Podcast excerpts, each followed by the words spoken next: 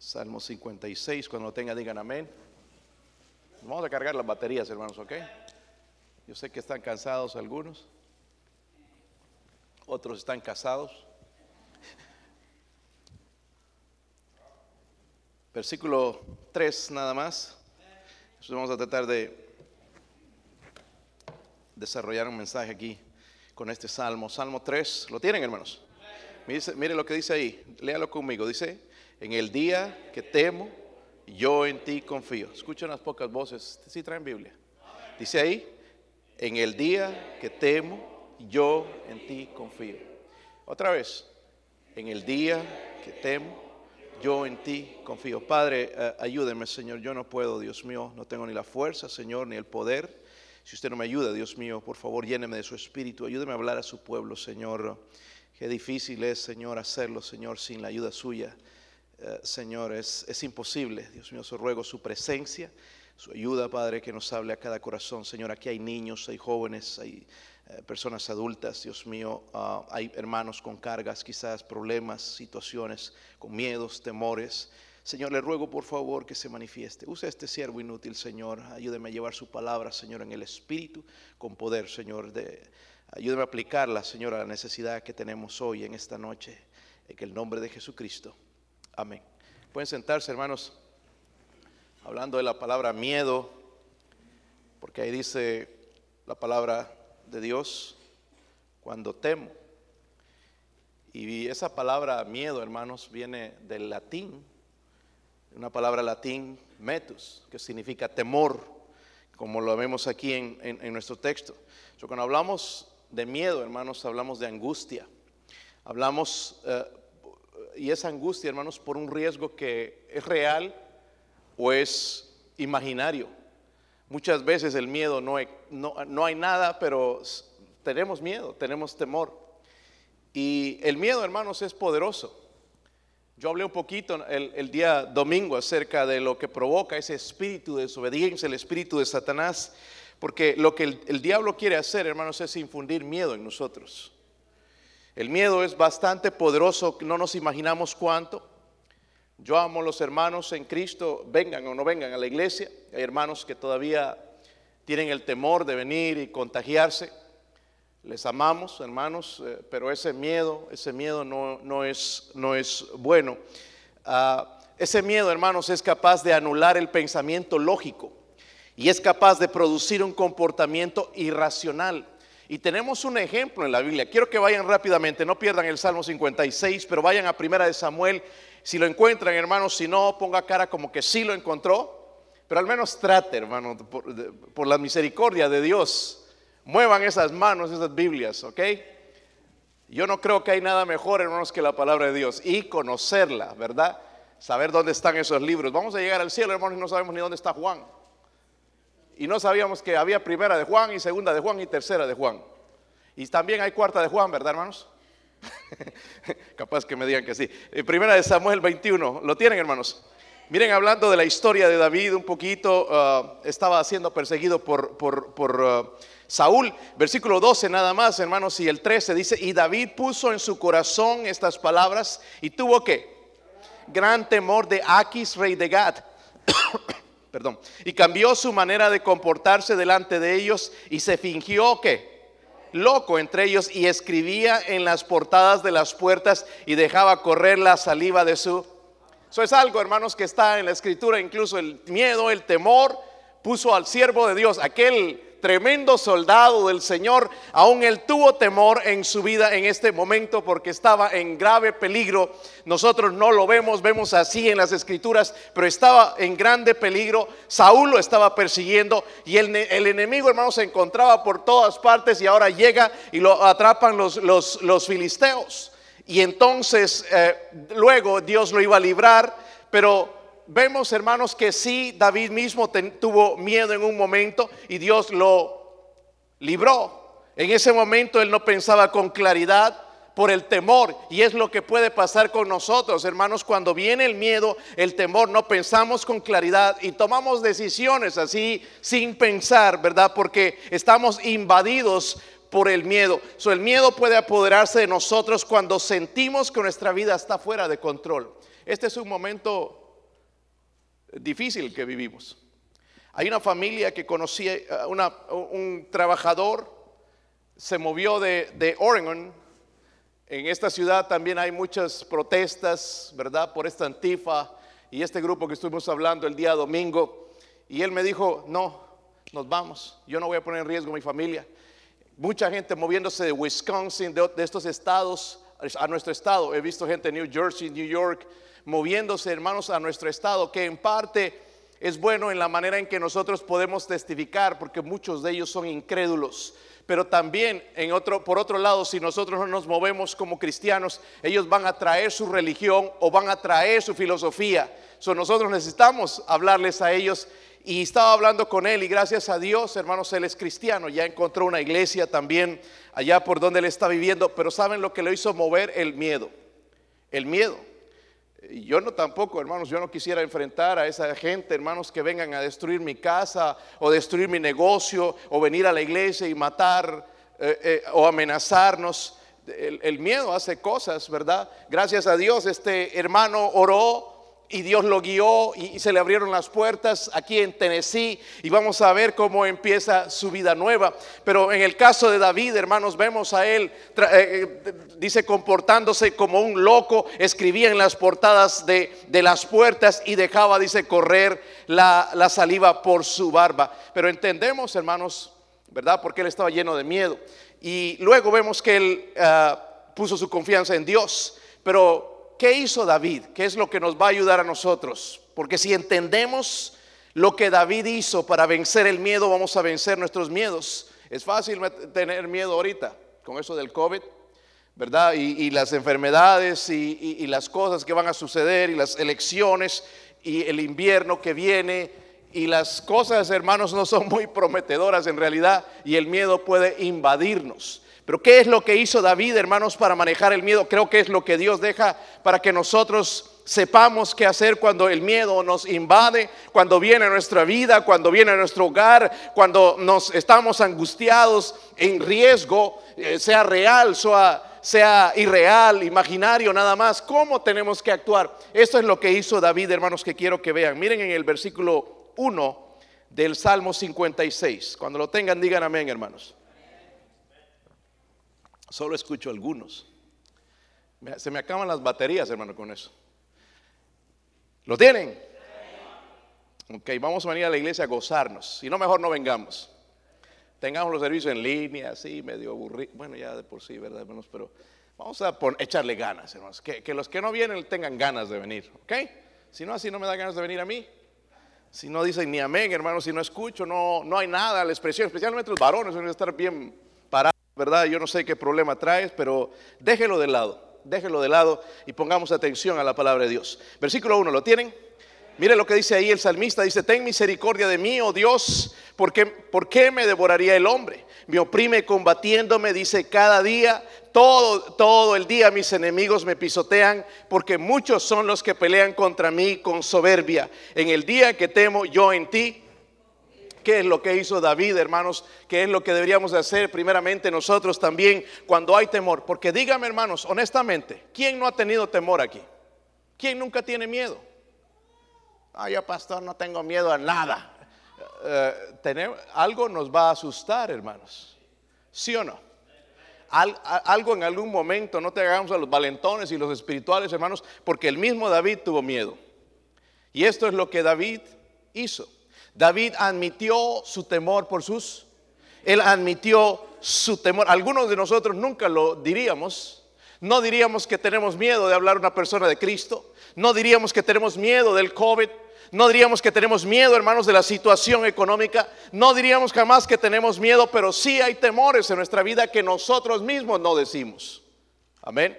¿No tienes miedo, hermano, de que tus hijos salgan mal en tu casa? Para mí eso es un miedo. Es un temor. Yo quiero que amen a Dios y sirvan al Señor, pero tengo eh, dentro de mí, hermanos, ese temor. Y vemos aquí, hermanos, a, David que admitió, reconoció que su enemigo estaba en su contra, como dice en el versículo 2, dice, todo el día mis enemigos me pisotean porque muchos son los que pelean contra mí, dice con... So, él entendió Y nunca vamos a conquistar, hermanos, el miedo si no somos honestos y admitimos que tenemos enemigos. Tenemos un enemigo que se llama Satanás y él va a tratar de asustarnos a través de todas estas cosas, a través de toda nuestra vida, para que no hagamos cosas en la vida, para que no sirvamos a Dios, para que no cantemos en el coro, para que no hagamos nada, absolutamente nada por Dios. Nos va a meter miedo. So, hay miedos, hermanos, que no son buenos. Amén. Un temor que sí debemos tener, hermanos, es temor de Dios, pero no de la gente. Y una de las cosas, hermanos, que tenemos que admitir es que sí tenemos miedo. Amén. Vemos la, escritura, hermanos, y, y, lo que hacían a, David, lo perseguían como animales feroces, lo oprimían todo el día, lo estaban calumniando, estaban tratando de atraparlo. Hermanos, era una cuestión de vida o muerte. Él, su, su, su miedo, hermanos, era genuino, pero él admitió que él tenía miedo. ¿Y qué hizo? confío en Dios. El versículo 3 nos dice, yo en ti, en el día en que temo, dice yo en ti que confío. El día lunes, para mí, hermanos, fue un día de terror. Pues algunos hermanos no entienden a veces lo que yo digo y lo malinterpretan. Yo no he dicho, hermanos, que yo nunca jamás me voy a enfermar con el COVID. Lo que he dicho es esto es que debería, hermanos, lo que dicen los médicos, yo no soy médico ni científico, pero hay un periodo de, dos a tres meses donde eres inmune al virus. Y eso es lo que estaba diciendo. No estoy diciendo que nunca jamás me voy a enfermar.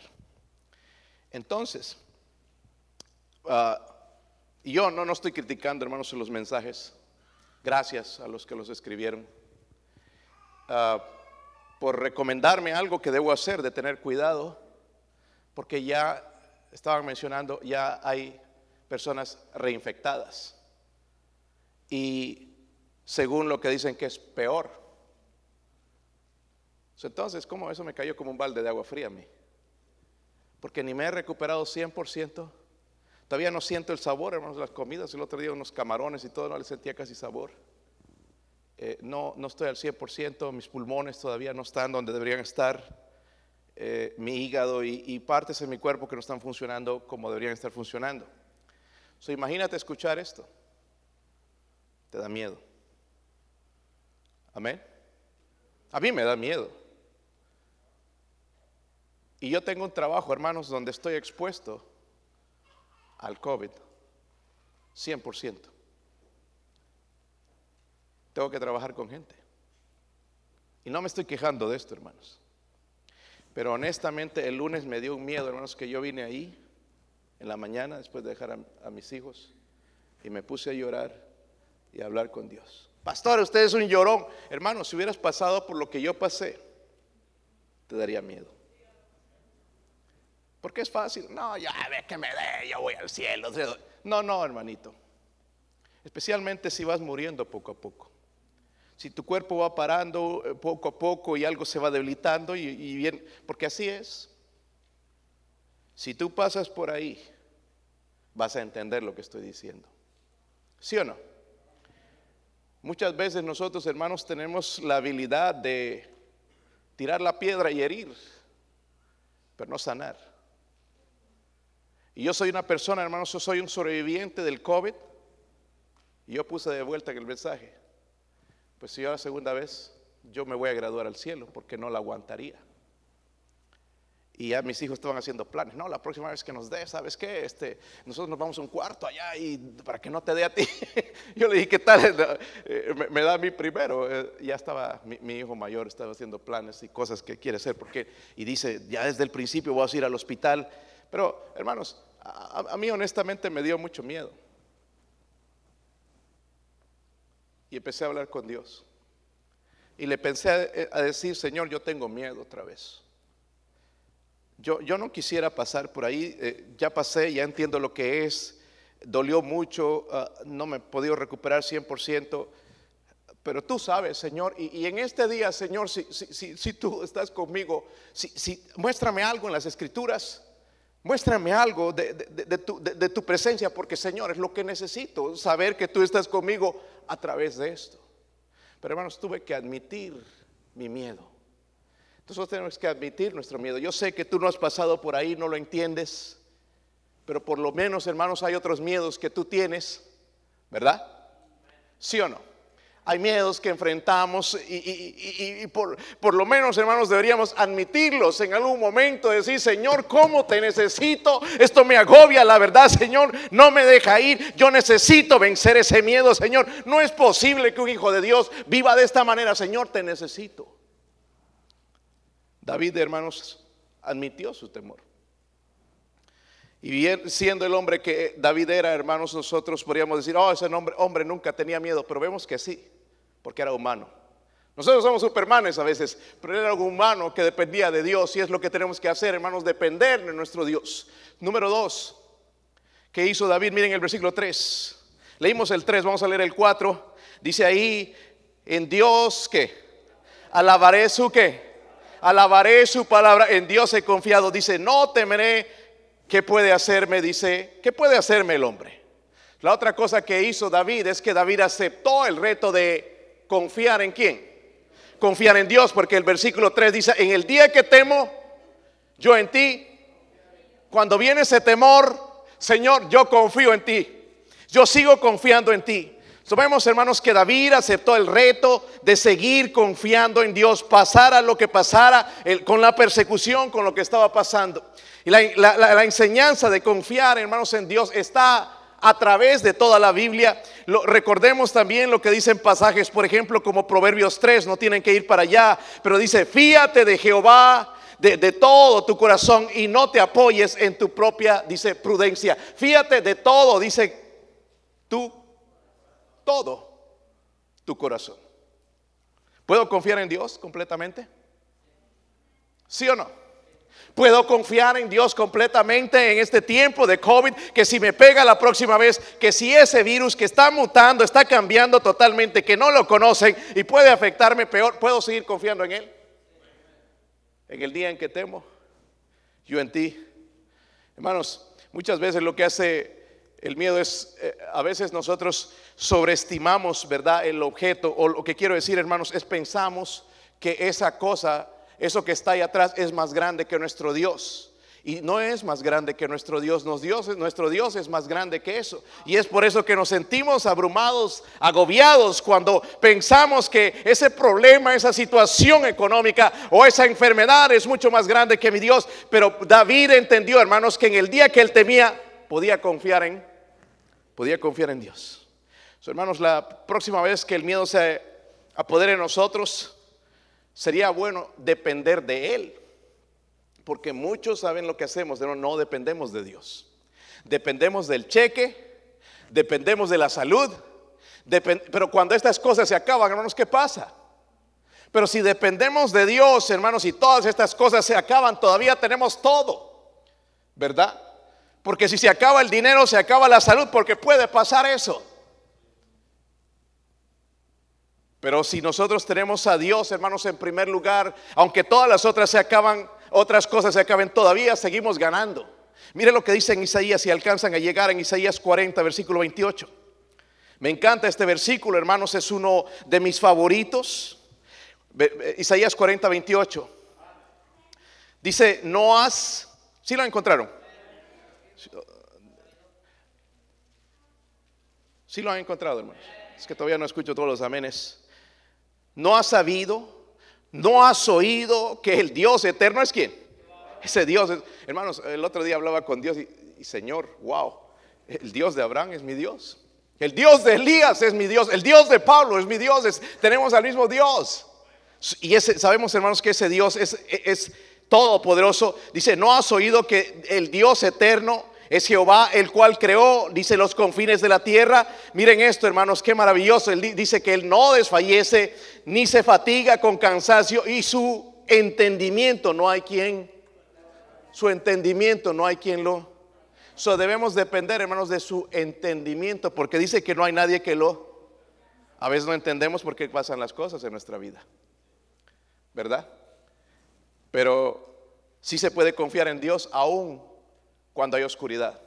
Allá en primera de Juan 4, eh, 18 dice, en el amor no hay temor, sino que el perfecto amor echa fuera el temor. ¿Qué es ese perfecto amor, hermanos? Es Dios mismo, ¿verdad? Es Cristo, su palabra, y podemos llenarnos, hermanos, de Él, ¿verdad? Podemos seguir confiando en Él, aunque la situación se va poniendo y escuchamos cada vez más malas noticias. Yo no sé qué es lo próximo que vamos a escuchar. Yo lamentaría escuchar que alguien murió en la iglesia, que se enfermó y la enfermedad lo mató y tengamos, bueno, ya no se puede ni tener velorios cuando tú estás infectado con el COVID, o por lo menos nada más un grupo pequeño. Sería triste. Eso es lo más triste, hermanos, que estoy viendo en algunas situaciones, porque cada persona conoce a alguien que un familiar ha muerto. ¿Verdad? No a todos nos va a dar igual. Yo pensé que si venía esto a mí no me iba a hacer nada, pero casi me mata. Nuestros cuerpos, hermanos, son diferentes. A los científicos dicen que hasta el, el tipo de sangre tiene que ver y pues parece que a mi tipo de sangre sí le afecta duro, ¿verdad? Pero David, hermanos, cuando vio todo el miedo, eso aceptó el reto. No solamente admitió su temor, sino que también aceptó el reto de confiar en Dios, hermanos, porque es un reto. Podemos confiar en la economía y está viniendo mi cheque, pero ¿qué tal si deja de venir? Ya es otra cosa. ¿Qué tal, hermanos, si nos, eh, se acaban los trabajos, se cierran las empresas? ¿Qué tal si no, de paso nos enfermamos? ¿Qué tal si, si, si, si en la escuela donde van nuestros hijos aparecen varios casos de COVID? ¿Qué, qué, qué hacemos? ¿Dónde está Dios? Dios sigue en el mismo lugar. Pero es ahí, hermanos, donde nosotros tenemos que tener ese reto de seguir confiando en Dios. Y la verdad, hermanos, es que no, sanemos o nos muramos, todo va a estar bien. ¿Verdad? Miren el versículo 4, porque él hizo algo más. Versículo 4. En Dios dice, alabaré su palabra. En Dios he confiado, no temeré. ¿Qué me puede hacer el hombre? La otra cosa que David hizo, él admitió su temor. ¿Reconoce su, miedo? ¿Hay, algo que tienes miedo en esta noche? Yo sí, yo sí, honestamente. Pero quiero aceptar el reto también de confiar en Él, aunque tenga este miedo, aunque las cosas se ponen peor, quiero aceptar el reto. El versículo 4 nos enseña entonces también que David hizo esto, hermanos. David alabó. ¿La qué? Lo que estaba haciendo David, hermanos, era confesar su fe. Miren el versículo 10, ahí en ese capítulo dice, en Dios, dice, alabaré que su palabra, en Jehová su palabra, dice, alabaré, en, en Dios he confiado, no temeré. ¿Qué puede hacerme? Dice él. Parece como que está repitiendo otra vez lo mismo, ¿verdad? Pero está mostrando, hermanos, está confesando su fe con humildad delante de Dios.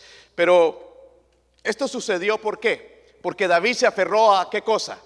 A la palabra de Dios. David conocía la palabra de Dios. Ahora, ¿cuál fue el resultado? Porque cuando confiamos, cuando alabamos la palabra de Dios, cuando tenemos a ella como nuestra guía, va a suceder algo. La palabra de Dios tiene vida.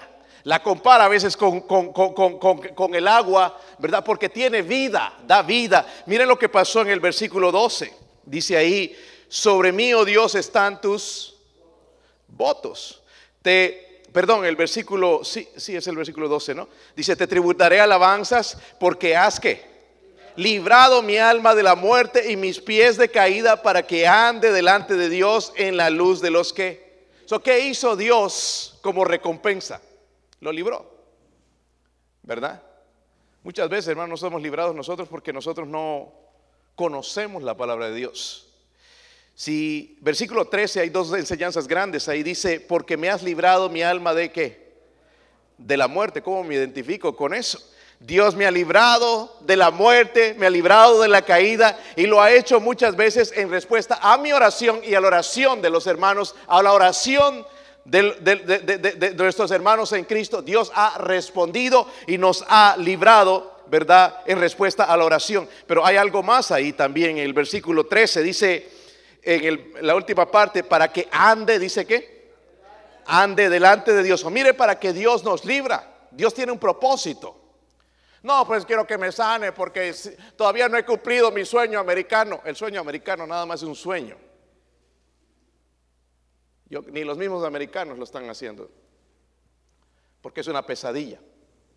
En realidad, si tú dependes de eso. Dios nos libra, hermanos, de la muerte en respuesta a la oración, pero ahí dice también que Dios nos libra con un propósito. ¿Para qué? Para que andemos, dice, delante de. O sea, en luz. Bueno, hermanos, yo me tengo que cuidar mucho. Porque, ay, si yo ando en tinieblas. Dios me libró en respuesta a la oración. ¿Sí o no? Mía de ustedes y de cientos, cientos, un ejército, hermanos, en la, en la fe, me libró, respondiendo a esa oración. Pero no, me, me, me, libró como lo libró a David, ¿para qué? Para que andemos en luz. ¿Sí o no? Hermanito, hermanita, yo todavía sigo creyendo en la separación del mundo. Hay cristianos que ya no creen eso, pero yo creo todavía con todo mi corazón en la separación del mundo. Yo creo, hermanos, que el mundo es algo corrupto. Amén. Yo creo que este mundo, hermanos, sí ofrece cosas y son cosas pecaminosas y son cosas que nos roban nuestro amor hacia nuestro Dios. Y tarde o temprano nosotros vamos a ser probados. Vamos a pasar por esto. Y escúcheme bien, queremos ser librados. ¿Sí o no?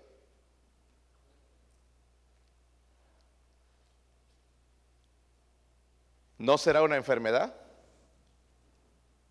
pero algo va a suceder en nuestra vida que nos va a temorizar, nos va a humillar, donde nada más Dios tiene que obrar. ¿Ha llegado alguna situación así alguna vez? Si no ha llegado, vas a llegar en un momento, porque hay cosas que sí se resuelven con el dinero, hay, hay, cosas que se resuelven con una ayuda de otro hermano, pero hay cosas, hermanos, que solamente Dios puede resolver en el trono, llegando hasta el trono de Dios. Y nos va a salvar no para que andemos mundanamente viviendo como el diablo o con hipocresía, una doble persona. Nos va a librar, nos va a sanar si en su misericordia para que sigamos en luz, para que dejemos este mundo perverso y le amemos a Él con todo nuestro corazón. Estoy cansado, hermanos, de la mundanalidad de los hermanos. Mundanos, wow. La manera en que hablan, el lenguaje del cuerpo lo dice pláticas nada más hablando de dinero. Eso no es todo en la vida, hermanos. Hay mucho más. Yo le digo, empiece a apreciar su vida, porque un día la vas a perder. Y no la vas a perder en el sentido de, malgastar, pero, pero un día se va a acabar, hermanos.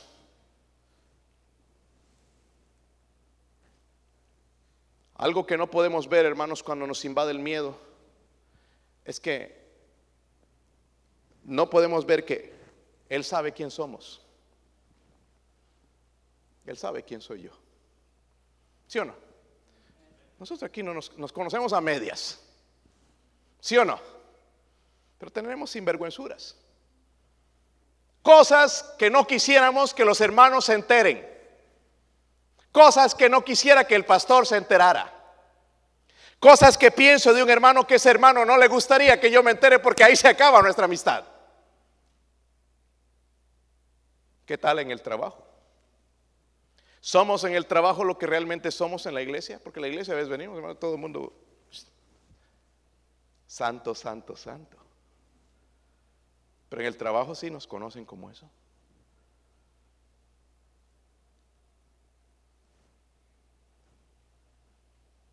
Él sabe, hermanos, quién somos.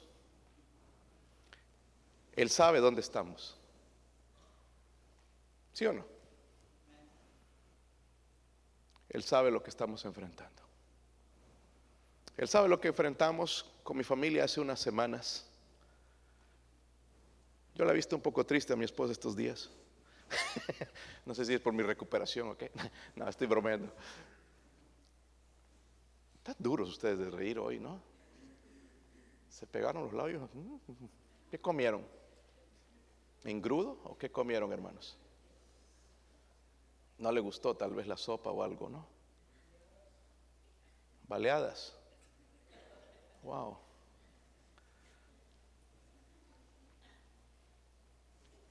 Él sabe con lo que nos enfrentamos. Y lo que hizo David, hermanos, en su miedo es confiar en Dios. Pero, ¿cómo es que tanto cristiano asustado, hermanos, que cuando suceden cosas lo que corren es al mundo en vez de la, a Dios? ¿Cuánto tiempo pasas en la Biblia cada día? Algunos de nosotros, hermanos, conocemos mucho más acerca de nuestro trabajo, conocemos más acerca de la tecnología, conocemos más acerca de muchas cosas más que nuestro Dios. Es triste, hermanos, pero aquí hay hermanos que en todos estos días, desde el domingo, no han leído la Biblia. No han tenido tiempo. Pero tarde o temprano puede llegar algo que sí, una persecución o, o, algo en su vida donde sí van a querer a Dios, pero ¿cuál es la excusa que podemos darle a Dios si nosotros mismos no tenemos tiempo para Dios? Hermanos, la única manera en que mi fe va a crecer, donde yo voy a estar confiado en Dios, es leyendo este libro, la palabra de Dios, no escuchando música de, de Marcos Witt o, de cualquier otro cantante de música cristiana. Dice que la Biblia es la que fortalece mi fe. Eso es lo que dice la escritura en Romanos 10, 17. La fe viene por el oír y el oír por la... Amén. Hay hermanos que no tienen fe nunca porque no leen. Nada más el mensaje que su pastor trajo el día domingo y es todo lo que tengo de la palabra de Dios. Cuando Dios debería hablarnos personalmente, hermanos, cada día. ¿Sí o no? ¿Qué ejemplo encontramos en David, hermanos? Su esperanza no era una esperanza ciega y tirada así al cielo nada más. La esperanza de David, hermanos, estaba basada en carácter revelado de Dios, en sus promesas reveladas en la palabra de Dios. Él conocía la palabra de Dios. ¿Cómo podía hablar de la fidelidad de Dios, del amor de Dios, si él no hablaba con Dios? Hermanos, conquistamos el miedo a través de humillarnos delante de Dios, ¿verdad? Y alabar la palabra de Dios, llenarnos de la palabra de Dios. Porque yo no sé, hermanos, cómo se van a poner las cosas después. Yo no sé si van a haber servicios. Estaba eh, leyendo un poquito, hermanos, acerca de estos hermanos en California. Estos pastores, ¿cómo están sufriendo? ¿Sabes? Eh, no, John, uh, John, MacArthur, algunos lo conocen a él, uh, pastoreando su iglesia por 50 años. Y, hermanos, le, le, le, hacen cosas. Él ha estado peleando de que varía el servicio y ha estado peleando, te ha puesto abogados, no solamente uno, varios abogados. Y le han, le han dicho el, el, gobernador, porque es un inconverso, el, odia a Dios, odia a la iglesia. Y es un derecho, hermanos, si usted lo sabe y conoce la constitución de los Estados Unidos, es un derecho del ciudadano el congregarse en una iglesia. Si están haciendo algo ilegal, si uno no conoce la constitución, bueno, todo lo que las leyes dicen, no, no, no. Eso es lo que nos quieren hacer creer estos liberales. Que ellos pueden hacer lo que quieran, pero hay cosas que ellos no pueden hacer, hermanos, porque está en la constitución. Y lo han amenazado de meter a la cárcel, ya le llevan no sé cuánto, 20 mil, 30 mil dólares en multas. ¿Te imaginas? El, pastor de la iglesia North Valley, de eh, el Jack Trevor, con problemas también con las autoridades porque no pueden tener servicios, no los dejan tener ni 100 personas cuando son iglesias de miles. Qué pena. Y nosotros aquí venimos de mala gana, sin ganas, sin ánimo, sin luz, soñando, esperando a qué hora va a terminar este pastor de, hablar, de decir sus tonterías. ¿A qué hora me voy a ir a mi casa a ver la novela o la película o hacer el otro? No tenemos ni deseo de Dios. Eso me da miedo, hermanos, que en un momento entonces Dios, ¿para qué abrir esta iglesia? Edificio bonito, bueno, están ganando almas, ¿qué está haciendo? Porque esa es la comisión que les di. Y no hay amor hacia las almas, y no hay amor entre uno y otro, y no hay fuego en el corazón de los cristianos apagados, hermanos. Qué tristeza. So, si se cierra la iglesia, yo voy a continuar mi vida cristiana y mi familia. Pero me pregunto de ti, ¿dónde vas a ir? ¿Dónde vas a ir? ¿Saben a quién vamos a ir nosotros? A Dios. Porque Él nos cierra las puertas. Pero tenemos que practicar ya desde ahora. ¿Sí o no? Nada más miren nuestros corazones hoy cómo están de fríos. Es como, mis manos están frías, hermanos, pero es, todavía no circula bien la sangre por aquí. Pero sus corazones, no circula la palabra de Dios por ahí. Cuando debería estar pasando y debería estar en fuego por Dios. Gracias, hermanos, a Dios por las bendiciones que nos da. Yo le animo, hermanos, el, venir el día domingo. Mire, si, no trae cara, si no tiene ganas de venir, no venga. Mejor lo haremos así. Pero si vas a venir, ven a cantar, ven a adorar a Dios, ven a meterle más fuego, hermanos, aquí para que adoremos a Dios y nos llenemos. Y quítale el mal espíritu, hermanos, dígale al Señor, te reprendo, o, dígale a sus demonios ahí, te reprendo en el nombre de Jesucristo, fuera. Que los acudan allá un rato. Pero es triste para mí, hermanos, de estar tan cerca de ver la muerte, pero una iglesia muerta.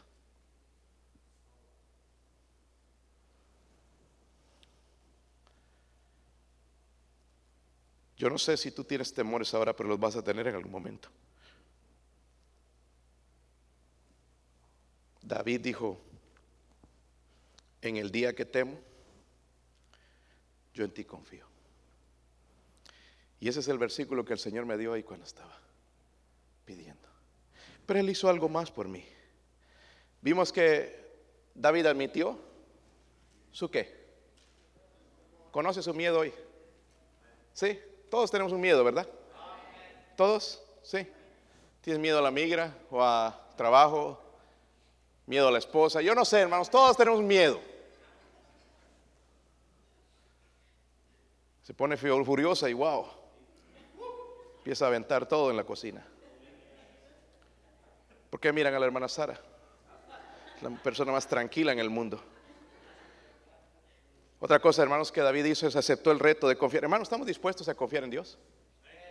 Venga lo que venga, se enfermen más de hermanos y, quizás hay, alguno que, que se nos va al cielo. ¿Estamos dispuestos a tomar el reto de seguir confiando? David lo hizo. Pero solamente él hizo eso, hermanos, sino que alabó la palabra de Dios. Estaba en comunión con Dios y es lo que creo que necesitamos más que nunca en nuestras vidas. Mire las palabras también, otra, quiero que vean algo en el versículo 4, la última parte. Esa pregunta que está ahí. ¿Están ahí, hermanos? ¿Qué me puede, qué puede hacerme qué? ¿Puede hacerme algo? O el hombre puede hacerme mucho daño. Yo estoy asustado, hermanos, como algunos usan los medios sociales para atacar a otros, incluyéndome a mí. Una de las cosas, hermanos, que yo les digo, yo predico la palabra de Dios, yo, yo no soy perfecto. Si se han dado cuenta, yo a veces he torcido, o no he torcido la palabra, pero eh, eh, se me ha salido un versículo y que no era, y, y me he equivocado, y he dicho una palabra mal. Pero hay personas que se gozan en eso. Y me pregunto, de ese mensaje, ¿hubo algo que sí era para ti? O solamente el, error, lo que se equivocó, mire que el pastor se equivoca, que le salió mal el versículo, lo, lo cambió, lo torció. Y lo tienen que publicar. Yo quisiera, hermano, que me enfrente, porque, que me enseñe, porque yo, yo no sé todo. Soy nada más un siervo del Señor. Pero no use los medios sociales para atacarme, para, para contradecirme, por favor. Envíame un texto directamente a mí. No lo publiques. No hagan eso, hermanos. Eso es cobardía. Amén. Eso es cobardía. No, no, no usen, hermanos, el público para, para, para, sacar a su pastor de esa manera. Si no lo quieres, pide a Dios que lo saque, pero no lo hagas en esa manera porque el que va a salir perjudicado eres tú.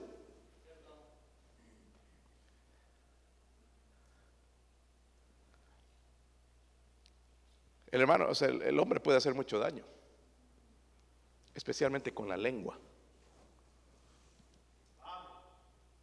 Qué buenos somos con la lengua. Podríamos espadear. Hermano con hermana, digo hermano tal con fulano tal. Espadear ahí, hermano, con la lengua. Larga, venenosa. Eso se tiene que acabar. Hermanos, eso se tiene que acabar si no estamos de acuerdo con algo, si tú serías mejor pastor de la iglesia, preséntate, quizás los diáconos puedan hacer un comité de púlpito y llamarte para ser el próximo pastor de la iglesia. Pero me pregunto, el próximo domingo, ¿cuántos estarían aquí para escucharte?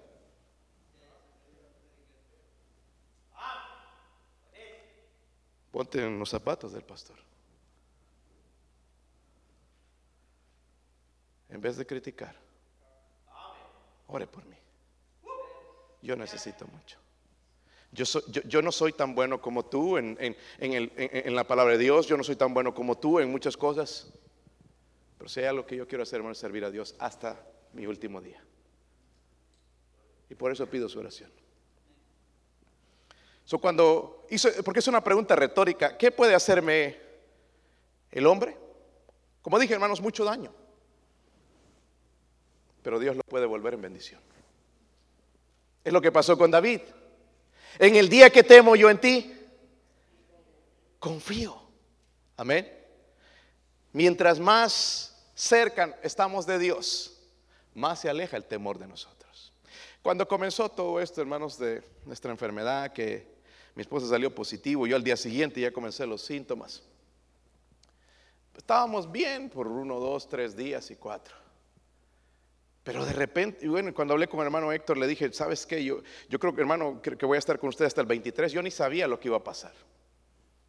Y justamente el 23 vine. Pero bueno, no sabía que la cosa se iba a poner de, mal, para mí, de mal en peor. Ellos iban a mejorar rápido, gloria a Dios por eso, alabo al Señor por eso. Pero yo no sabía que, iba a ir decayendo mi salud peor hasta, hasta el punto de llegar a un hospital.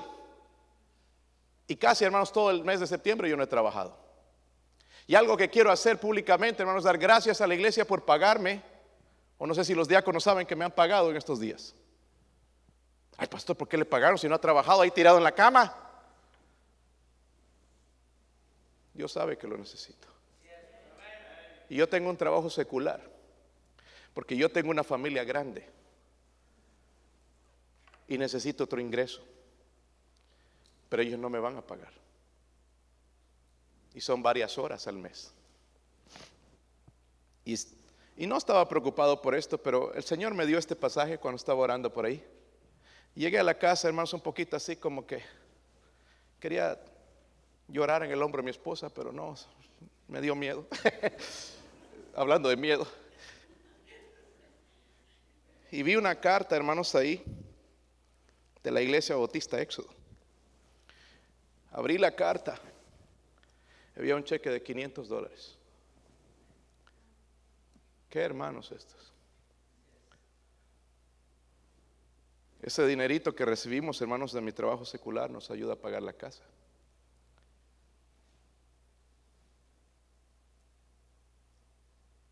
So, yo puedo seguir confiando en Dios porque Él provee.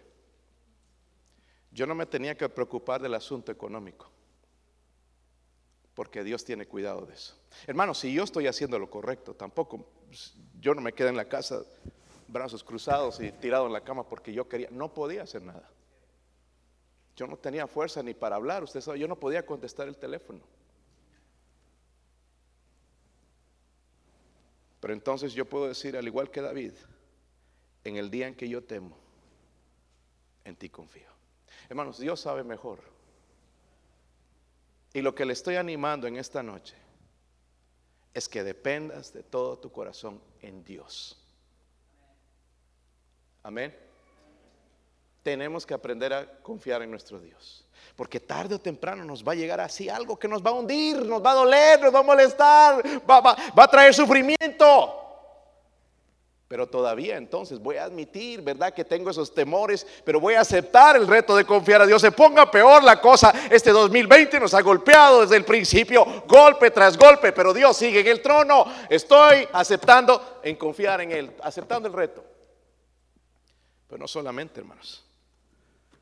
voy a seguir confiando en este libro, alabando su palabra. Amén. Voy a seguir llenándome de este libro, hermanos, en el momento en que pueda, para llenarme de ese libro. Te felicito, hermano Rafael, por la manera en que has agarrado la palabra de Dios. Ojalá que cada uno aquí hiciera lo que este hermano está haciendo. En fuego por la palabra de Dios. Toda esa Biblia, hermanos, yo creo que la tiene subrayada ya. Quisiera verla un día. Pero todo lo que veo subrayado, cosas que han tocado su corazón, hermano, es lo único que puede cambiarnos, es lo único que puede fortalecernos, su palabra. Dios sigue siendo fiel. Y lo puedo decir con todo mi corazón. He pasado por ahí, Él ha provisto, hermanos. Él sigue siendo Dios, Él sigue en el trono. So, en el día que tememos, podemos seguir confiando